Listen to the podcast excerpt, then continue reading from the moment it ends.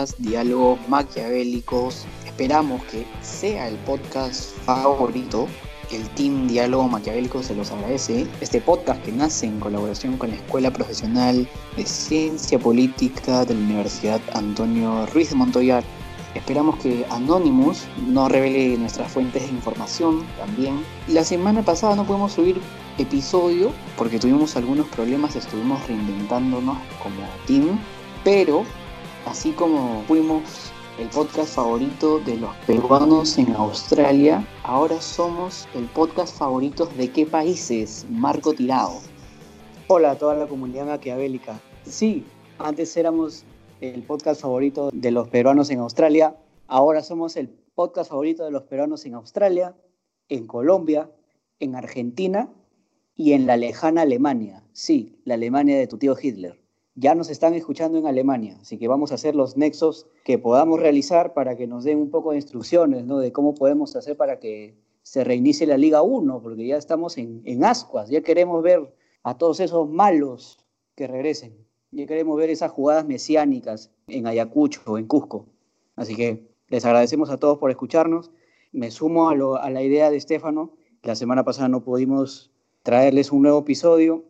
Sumado a lo que decía Estefano, era que también estábamos en parciales, ¿no? no les vamos a mentir. Pero bueno, aquí estamos una vez más trayéndoles contenido de calidad, que es lo que ustedes necesitan. Bueno, ojalá que la gente que nos está escuchando ahí en Alemania o en Australia no sean los verificadores de Anchor. Hazael, te escucho. ¿Me sientes? No, bueno, virtualmente. ¿Qué tal amigos de la comunidad maquiavélica? Yo no sé por qué tanto hermetismo, por qué le mienten a la comunidad, tienen que ser sinceros. Nosotros no hemos subido el podcast la semana pasada porque no teníamos internet, así de simple, más allá de que hayamos estado en parciales, más allá de que hayamos estado, eh, no sé, ajetreados, estresados, tensionados por esta semana tan complicada que hemos tenido como estudiantes de la carrera de Ciencia Política de la Universidad Antonio Ruiz de Montoya, en verdad nosotros no contamos con sponsors y como no facturamos, este, no pudimos pagar nuestras cuentas de, internet. Así que claro, o Movistar, si nos están escuchando alguien de, estas empresas, por favor auspícienos. Y no solo a Claro y Movistar, ¿ah? de repente ahí en la comunidad maquiavélica tu viejito, tu viejita tiene una bodega, un locutorio, una cabina, ya sabes, nos puedes pasar a nuestro correo diálogos.maquiavélicos.gmail.com para contratos y no para maltratos, nos puedes pasar la info y nosotros les podemos hacer ahí unos, unos arreglos locos, ¿no? claro, y, así como así como estamos buscando este tipo de sponsors, también puedes escribirnos a nuestro correo que ya Marco ha mencionado si quieres mandarle un saludo a tu viejito, a tu viejita, a tu flaquito, a tu flaquita. Nosotros podemos a meterle un saludo con harto swing, así como Richard Cisneros o más conocido como Richard Swing, hacía sus videoconferencias motivacionales en el Ministerio de Cultura. ¿Sí o no, Estefano? Efectivamente, el gran orador de, esta sesión de liderazgo transformador sapiensal. ¿ah? ¿Cómo, ¿Cómo ven ustedes grandes admiradores de la filosofía? Por ejemplo, Marco Tirado, que aquí tiene un repertorio de palabras sapiensal. Marco, increíble. Marco Tirado el hombre de la voz que embaraza. así, han, estado diciendo, me han dateado. Ese. Bueno, le agradezco a todo, mi, a todo mi club de fans, a todas las chicas del, del Puente Guiñones, gracias. Este, sí, medio raro ese nombre, ¿no? Sapiensal, o sea, se, se zurró en, en Yuval Harari y, su libro Sapiens de Hombres a Dioses. O sea, años de años de investigación antropológica para nada. Medio raro ese nombre, pero bueno. No sé, pero a mí sapiencia me suena como a una palabra derivada de sapo, ¿no? Y lo era, y lo era. No solo en apariencia, sino que hasta hace unos, ¿qué? Cinco años, seis años, yo me acuerdo tener almuerzos viendo peluchín, teniendo como invitado a ese señor, a ese sujeto, Richard Swing, rajando pues de, de la farándula lorcha, pues, ¿no? tirándole barro a, a modelos, peleándose con los hermanos paletazos. Y ahora el señor factura como si fuese un magistrado. Doctor honoris causa. ¿Mm? que bien paga la televisión. ¿no? Creo que eh, nos hemos equivocado de plataforma, creo. Le hemos tenido que vender el formato a, a Latina o algo para que, para que salga de la, de la quiebra. Y para ganar nuestros 30 mil soles cada dos meses. Con una sola sesión nada más. Increíble lo de este hombre, este sujeto, esta nueva figura política que remece el escenario nacional o el plano local más de lo que ya está. Algo que yo veo es como que en este caso Vizcarra, un político que, ha surgido un poco del lado más espontáneo, necesita un payaso prácticamente como Richard Swing, no, sé para qué, supongo que le, brindará un apoyo psicológico, este, motivador, no sé qué uso se le puede dar a, a ese tipo de personas. No sé, me recuerda un poco a esta figura que había entre Jaime Bailey cuando quería ser presidente y Tongo. Tongo creo que podría hacer una mejor charla motivacional con su canción La Pituca. No, de lejos. Sí, sí, covers, obviamente. O sea, yo creo que si Tongo hubiese facturado todo lo que ha facturado Richard Swing, yo se lo perdonaría por completo. No, además que Tongo tiene una historia de, superación familiar incluso. No sé si, si lo de Richard Swing irá por ahí, pero... No, obviamente. Richard Swing es distinto, finalmente, ¿no? dentro de estas sesiones virtuales que pasaron los dominicales, vemos como el, este, no sé cómo decirle, no sé si decirle doctor honoris causa, no sé si decirle el asesor o el coach vocacional, la verdad, y asegura que cuando uno se ríe, nuestros órganos se ríen con nosotros. O sea, imagínate, me cuentan un chiste y mi vesícula biliar se ríe conmigo. Eso explica por qué mi, estómago suena cuando me río. O sea, el doctor que dijo que era gastritis. bueno, algo que quiero resaltar acá es más que todo cómo es que Richard Swing o Richard Cisneros se ha presentado al Ministerio de Cultura. Voy a tomarme unos cuantos segundos en leer un poco de su presentación en su, en su portal, en su portal web, y dice de la siguiente manera. Richard Javier Cisneros Carballido, conocido en el ambiente musical como Richard Cisneros, nació un 21 de abril en Lima, Perú. Tiene 28 años de trayectoria musical nacional e internacional. El cantautor peruano tiene cuatro producciones discográficas de corte pop latino, música peruana y tropical, contemporáneo con las que ha ganado triple disco de platino y dos discos de oro en ventas.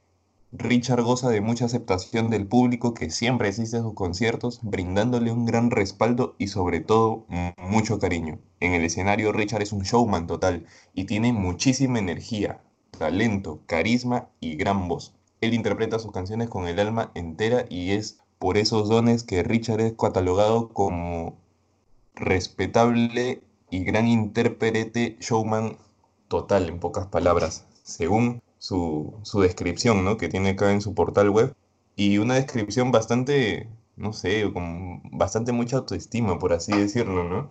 En realidad, hasta estas últimas semanas yo no sabía nada de este, de este sujeto. Eh, Marco nos comentó un poco que lo conocía más o menos de sus almuerzos que tenía viendo a Peluchín en el Canal 2. Pero más allá de eso, yo no tenía ninguna previa referencia, ¿no? Sobre este artista, entre comillas.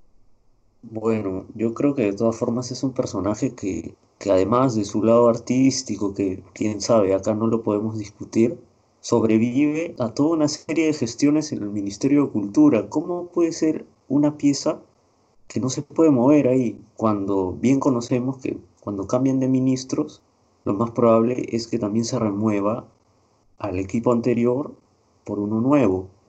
Entonces, ¿cómo ha estado en el Ministerio de Cultura durante tres ministerios? Estuvo en el ministerio de Patricia Balbuena, luego estuvo en, el despacho de Rogers Valencia, pasó luego por Julia Onquist, luego estuvo en el ministerio de Luis Jaime, llegó a Francisco Petrosi y finalmente estuvo con la última ministra que renunció la semana pasada, Sonia Guillén.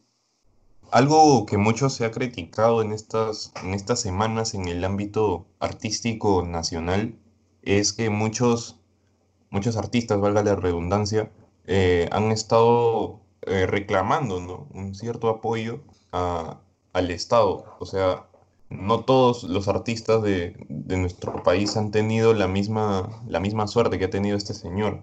Hay muchos otros cantantes, cantautores, etcétera, que tienen muchísimo más talento, que son un poco más conocidos que este señor, sin embargo, eh, no han contado con la oportunidad de poder cobrar un bono para poder este, comprar sus, eh, sus alimentos, sus medicinas y poder sobrellevar de alguna manera este, esta cuarentena, ¿no? Este tiempo de aislamiento. Justamente estuve revisando un episodio de Moloco Podcast en el que se entrevistaba, bueno, no se entrevistaba, se dialogaba con Tommy Portugal, conocido cantante de cumbia nacional, y Jovan Tomasevich, el vocalista de Zen, la banda de rock. Y lo que Jovan Tomasevich decía era que él tuvo un acercamiento justamente con el Ministerio de Cultura en alguna oportunidad y se dio cuenta de las falencias que hay en el proceso de convocatoria ¿no? para estos artistas. Porque, o sea, el Estado sí da, brinda ayuda a los artistas, pero lo que él dice es que ellos nunca se enteran de estas promociones. O sea, el, el Estado promueve este, eventos, ¿no? promueve artistas, promueve este, concursos, pero los artistas nunca se enteran o sea, siempre tiene que haber un intermediario que te esté pasando el dato de que hoy el, Estado va a hacer un concurso y va a dar un premio y ese premio lo van a promocionar en el exterior. Pero siempre tiene que haber una persona encargada de avisarle al artista de que ese evento se va a llevar a cabo. Entonces, hay una mala comunicación entre el Ministerio de Cultura y los artistas nacionales. Y claro, eh, los artistas están en su derecho de reclamar, pues, ¿no? porque también son trabajadores y pues la mayoría no accede a los distintos bonos que da el Estado. ¿no? Y justamente actores o cantantes vienen luchando desde hace años para que se les dé una pensión de gracia, ¿no? porque una de las industrias que más ha sido afectada con la pandemia del COVID-19 ha sido justamente la industria del, del entretenimiento. ¿no? Y por entretenimiento nos referimos a muchos, muchos rubros, a muchos giros están las discotecas, están los teatros, están este, los estadios incluso, los anfiteatros, los, complejos dedicados para conciertos.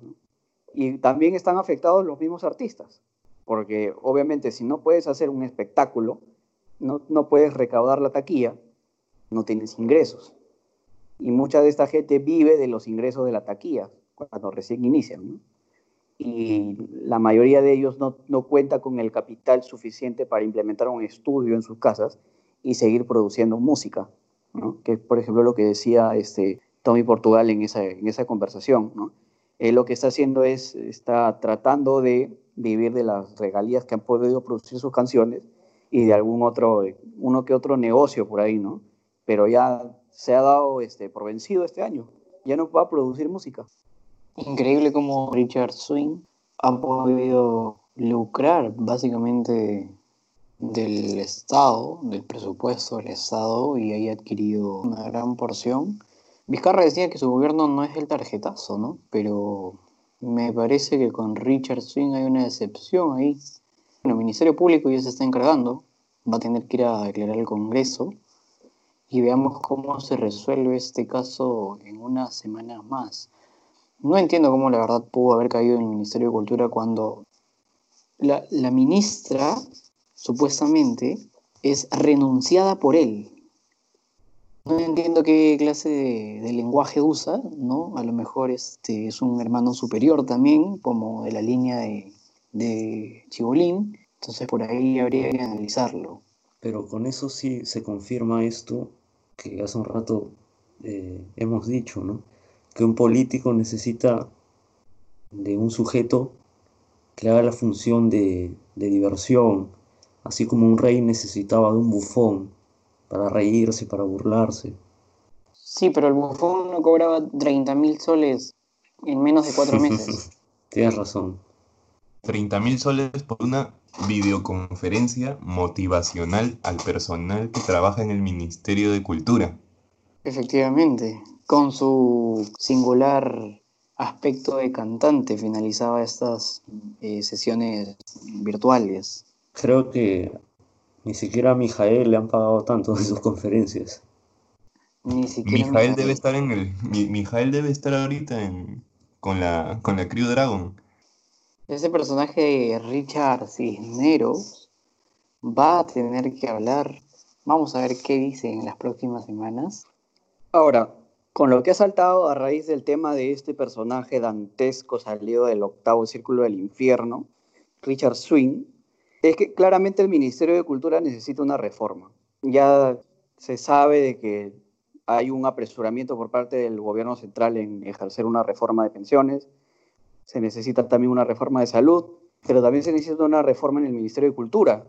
Ministerio de Cultura que es un ente prácticamente nuevo, fue creado creo que en el 2011, 2012, y hasta la actualidad ha tenido más de creo que 15 ministros en tres gestiones distintas. Y básicamente su reforma va por la línea de que necesita establecer y delimitar mejor sus competencias. O sea, no puede ser posible que el Ministerio de Cultura se evoque exclusivamente a crear eventos de índole cultural. Porque obviamente, este, cuando en el Gran Teatro Nacional anuncian que el que la Orquesta Sinfónica Nacional va a interpretar a Beethoven, eso está promocionado por el, Ministerio de Cultura. Cuando el Ballet Nacional va a hacer un espectáculo, así sea aquí o en el exterior, eso está promocionado por el Ministerio de Cultura. Y justamente, trayendo a colación la, conversación que traía de Moloco Podcast, este, lo que Joan Tomásevich decía está no está tan alejado de la, verdad, ¿no? Él decía que cuando los artistas quieren concursar en estas competencias que lanza el Ministerio de Cultura, muchas veces algunos artistas los, dejan relegados por su, por su género musical.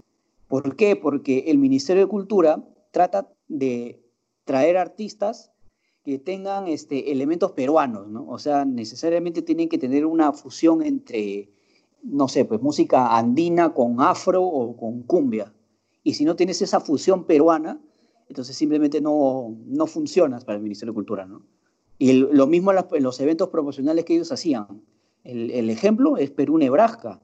O sea, cómo, cómo explotar los elementos culturales nacionales a su máxima expresión.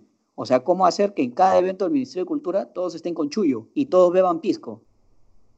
Entonces, hay, hay, hay, cuestiones del, del, Ministerio de Cultura que deben, que deben reforzarse y deben reestructurarse, pienso yo porque el, Ministerio de Cultura, en, por ejemplo, hablando un poquito de cine, el Ministerio de Cultura muchas veces peca de, de intelectualón. Los concursos del Ministerio de Cultura para películas suelen ser un poco intelectualones. ¿Y por qué lo digo? Porque suelen vender películas que pueden ser este, bien acogidas por la crítica, pero que nadie las ve. O sea, el Ministerio de Cultura apoya películas que nadie ve. Por eso es que decimos desde hace mucho tiempo que el cine peruano está en decadencia. Y tal vez no es porque falte creatividad o porque la, calidad de, de productores haya disminuido, sino porque simplemente las películas que se exportan al exterior a través del Ministerio de Cultura no son películas comerciales ni son películas masivas, sino son películas para un grupo reducido de personas que tiene un corte pues intelectual, ¿no? Bueno, sí, así como como dices, yo he visto que, por poner un ejemplo, el apoyo al cine regional es algo que recién se ha estado dando desde el año pasado, a raíz de la ley de cine. Y bueno, sí, parece que el cine aquí en Lima estuviera con este halo, con, con esta luz de intelectualidad, supuestamente. Y algo más que decir sobre el tema del Ministerio de Cultura. Es necesario tener un ministerio solo para eso, eh, mientras hay países donde el Ministerio de Educación más o menos cumple las funciones que tendría un Ministerio de Cultura acá en el Perú? Bueno, el Ministerio de Cultura dentro de sus competencias también se encarga de, gestionar un poco los museos nacionales, museos eh, que están a cargo del, gobierno y, gestionados por el, por el Ministerio de Cultura. Entonces, son muchas las competencias o muchos aspectos donde el Ministerio de Cultura eh, se encuentra involucrado también, ¿no? Y creo que debería, como dice Marco, se debería reformar y se debería dar una mayor fiscalización ¿no? dentro del el área de recursos humanos que, que se encarga de hacer estas, este, estas contrataciones, este tipo de personas, ¿no? Ver si verdaderamente están preparados, calificados para, para ejercer labores tan costosas, pues, como las que está, por lo, claro, yendo en sintonía por lo que ha percibido en remuneraciones por contratos con el Ministerio de Cultura de este señor. Así que hay mucho por, por analizar, mucho por mejorar dentro del Ministerio de Cultura y que no solo tenga un, un, este, un bonito edificio ahí en la avenida en la avenida Aviación con Javier Prado, ¿no? sino que también pueda mejorar su, su, su dirección y etcétera. Bueno, este Arlequín que va a tener que pasar por, por distintas instancias para responder sobre, para mí, un acto más de corrupción de este gobierno.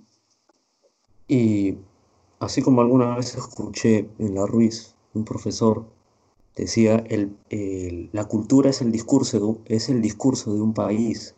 Y me parece muy importante que el Ministerio de Cultura no se preste para, o sea, para acoger a personajes que, no sé, deberían estar haciendo stand-up con todo el respeto que se merecen, con todo el arte que, significa hacer stand-up.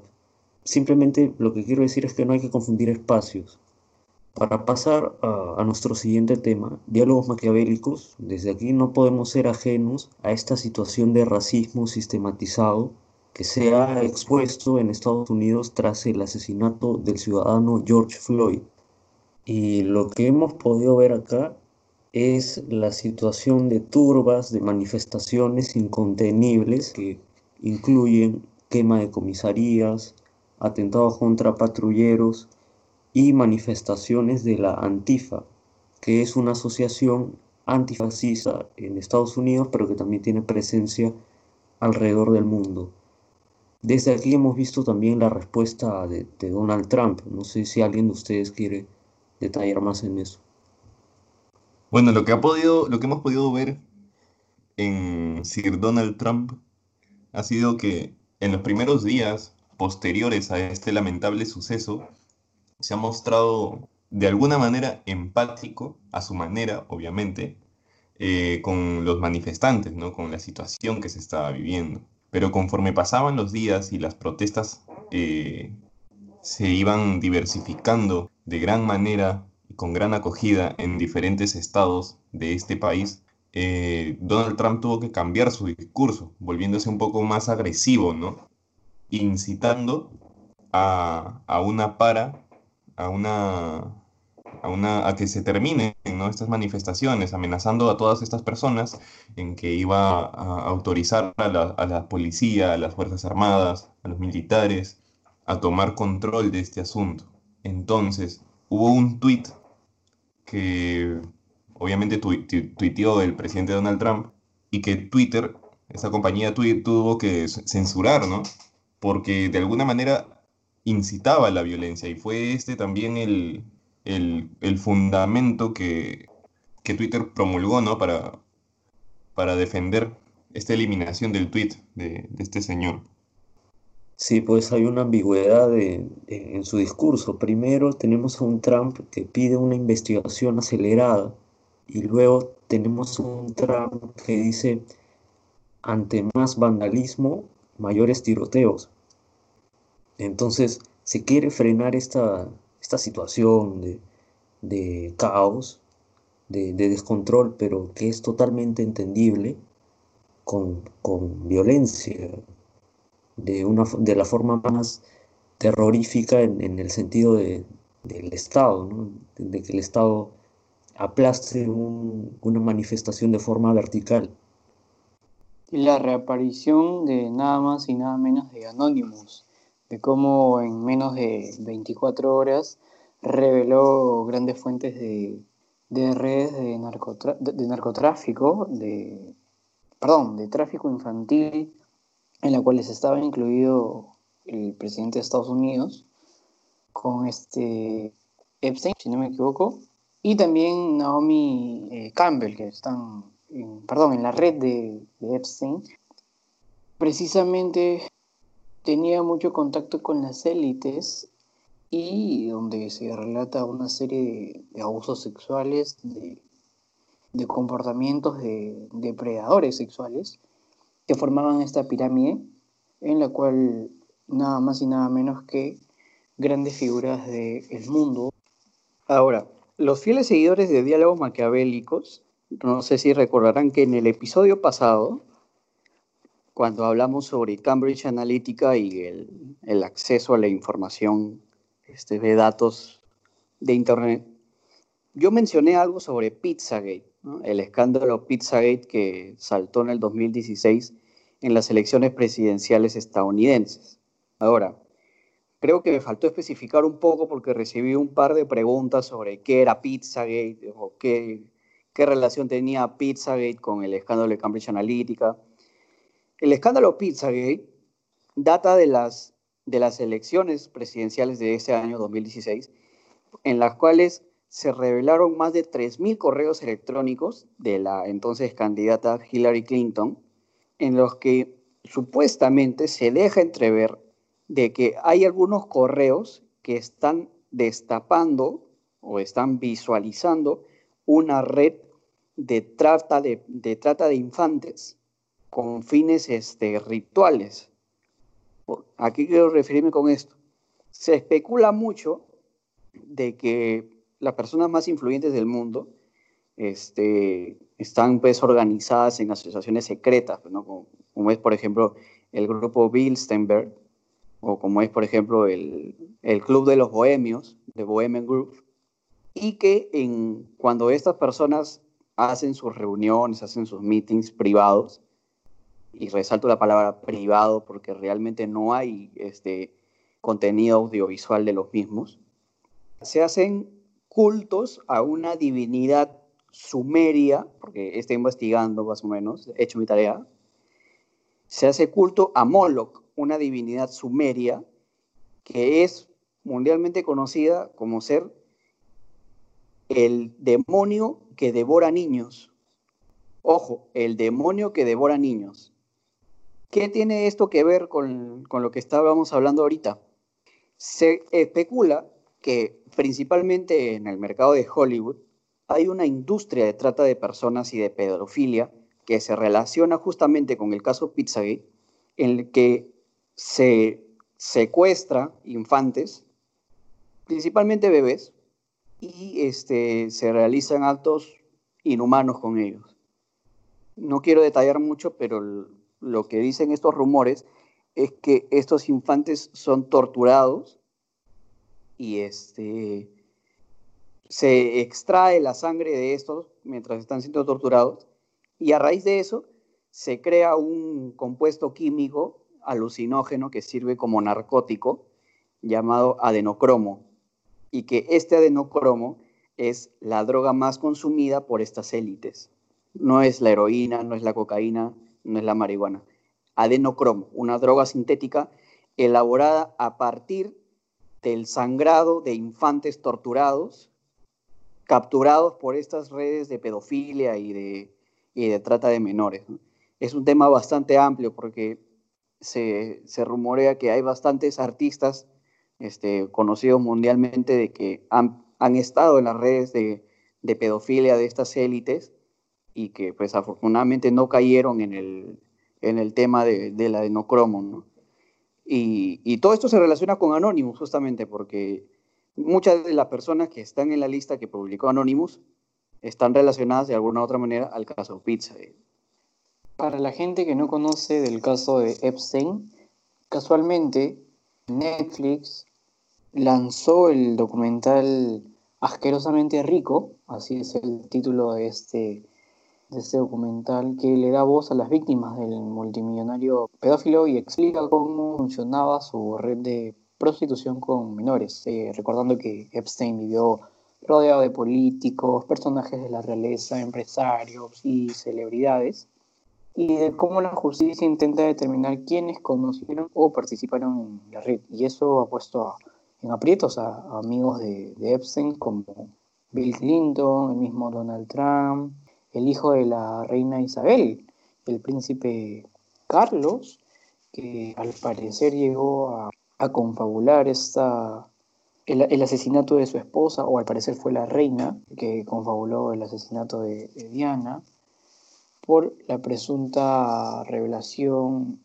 y la oposición contraria que tuvo ella frente a esta red de la cual tuvo acceso o información.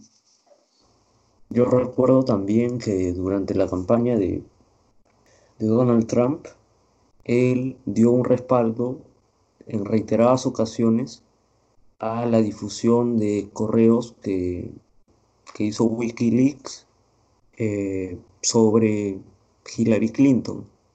Entonces yo espero que, estas nuevas revelaciones que vayan a surgir con Anonymous, bueno, Anonymous, dado su carácter anónimo, no creo que se preste para, estas cosas, pero que, no se dé un apoyo político de, de un de un candidato, de un partido, porque luego vamos a tener, este, en el caso de Donald Trump, que después se deshizo de, de Julian Assange. Bueno, volviendo al tema del asesinato de George Floyd y las manifestaciones que se están produciendo en el estado de Minnesota, a mí me pasa algo. Veo muchos comentarios, muchas reacciones, y, en, y específicamente hablando de la, en plano local, en plano nacional, pero déjenme decirle algo también, gente. El abogar por, la muerte de, George Floyd no nos eh, culpa de, cuando de cuando nosotros, como sociedad me refiero, choleamos, ¿no? Porque lo vemos a la sociedad indígena, a estos ciudadanos que Alan los tildaba de tercera categoría. Entonces, también no se vengan a hacer ese de sí, George Floyd y que esto y que lo otro, ¿no? Hay muchos ahí que son racistas, porque esa es la palabra, racistas y, o sea, claro, abogan por una víctima que no, no, es, no, pertenece aquí al Perú, pero cuando, en, el país lo único que hacen es cholear a la gente, ¿no? Por, porque son de la población indígena o nativa. Nada más, eso quería decir. Yo creo que ahí hay una mirada muy exógena, ¿no? O sea, gente que, se lamenta y llora de, este tema que es lamentable. Eh, no es un fallo del sistema. Son reiterados los casos donde vemos que la vida de un afroamericano en, Estados Unidos parece no valer para, para policías.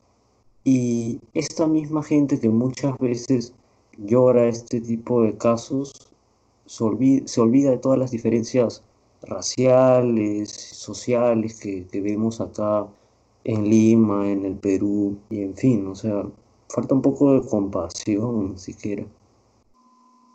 Ahora, creo que el, tema de, de, la segregación racial y del abuso de autoridad en Estados Unidos con, con índoles de, de raza es un, es un eje focalizado también en Estados Unidos, ¿ah?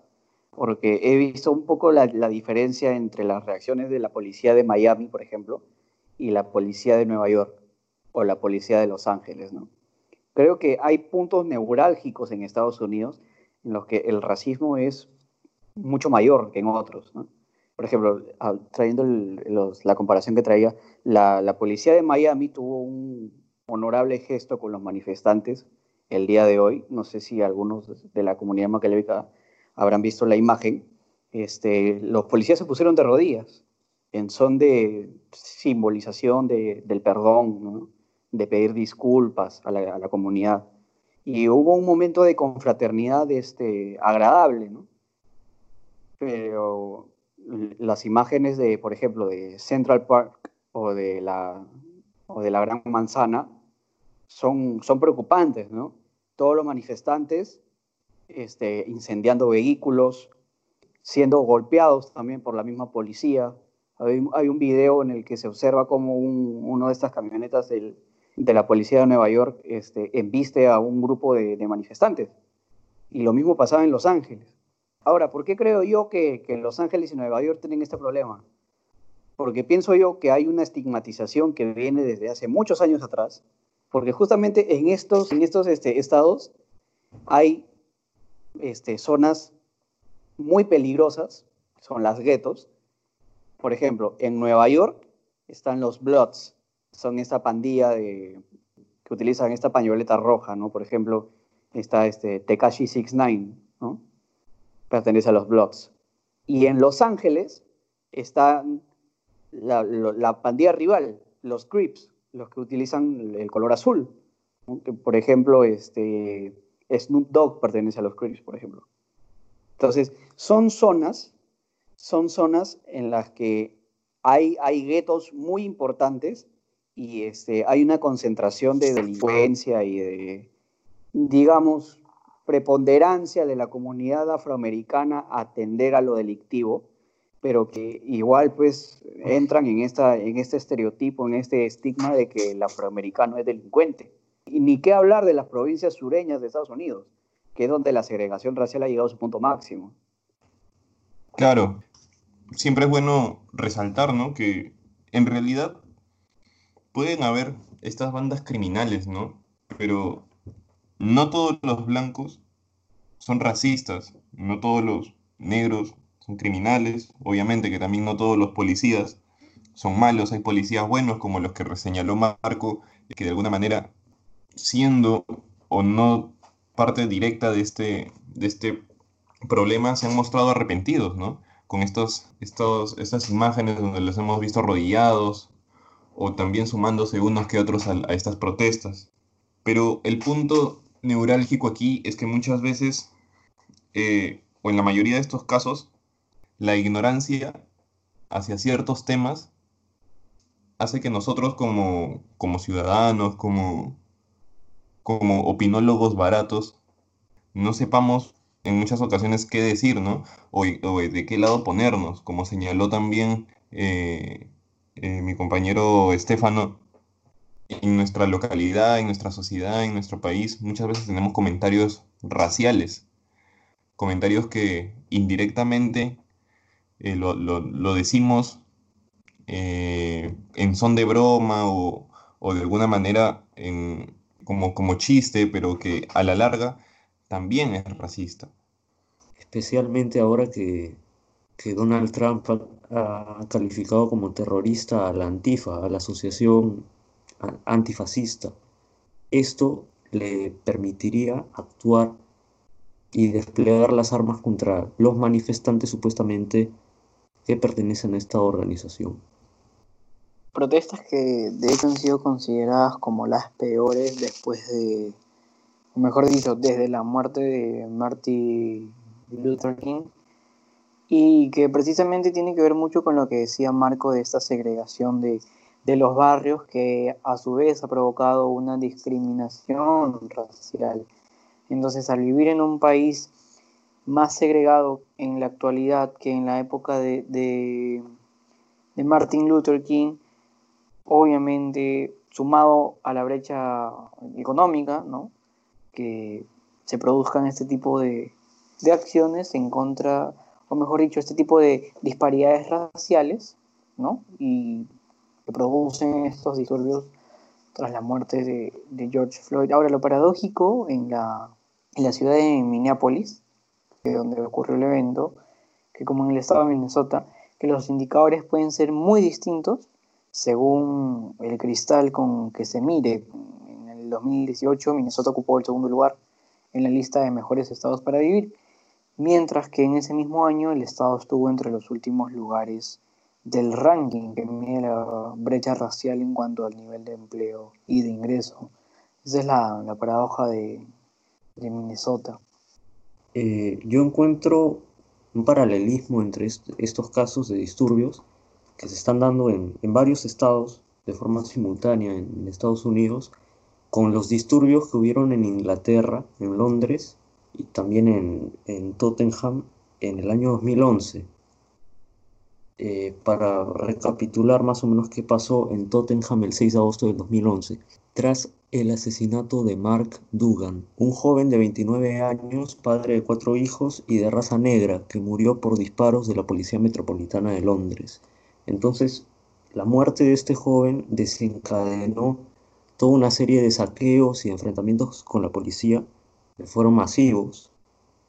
Pero yo creo que después de estos sucesos tenemos que sacar propuestas políticas, ideales políticos para reformar las instituciones, eh, los sistemas de, de este país, sobre todo Estados Unidos, históricamente tan racista. Que es penoso porque una comunidad afrodescendiente que viene aguantando por muchísimo tiempo o alrededor de toda la historia esta segregación y que ha tenido manifestaciones, enfrentamiento y violencia tras distintas muertes de distintos ciudadanos a manos tanto de un policía o de organizaciones atroces como el Ku Klux pero esto de, Estados Unidos tiene que ver también con su líder. Y Donald Trump lo que ha hecho desde un principio ha sido siempre agitar al racismo.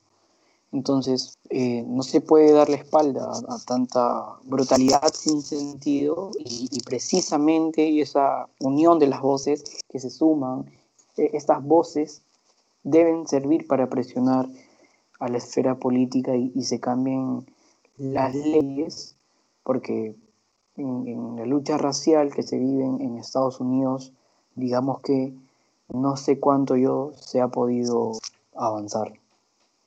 Además que este tema del asesinato de George Floyd opaca la misión espacial de SpaceX, la compañía de Elon Musk, y regresamos al, al viejo debate de si primero se deben subsanar los problemas raciales, sociales, económicos, aquí en nuestros países, bueno, el Perú que está muy lejos de, de hacer un viaje espacial, a gastar una gran parte del presupuesto en viajes al, al espacio, que con situaciones como esta se han visto totalmente desprovistos de, de esa esencia mediática que normalmente tienen.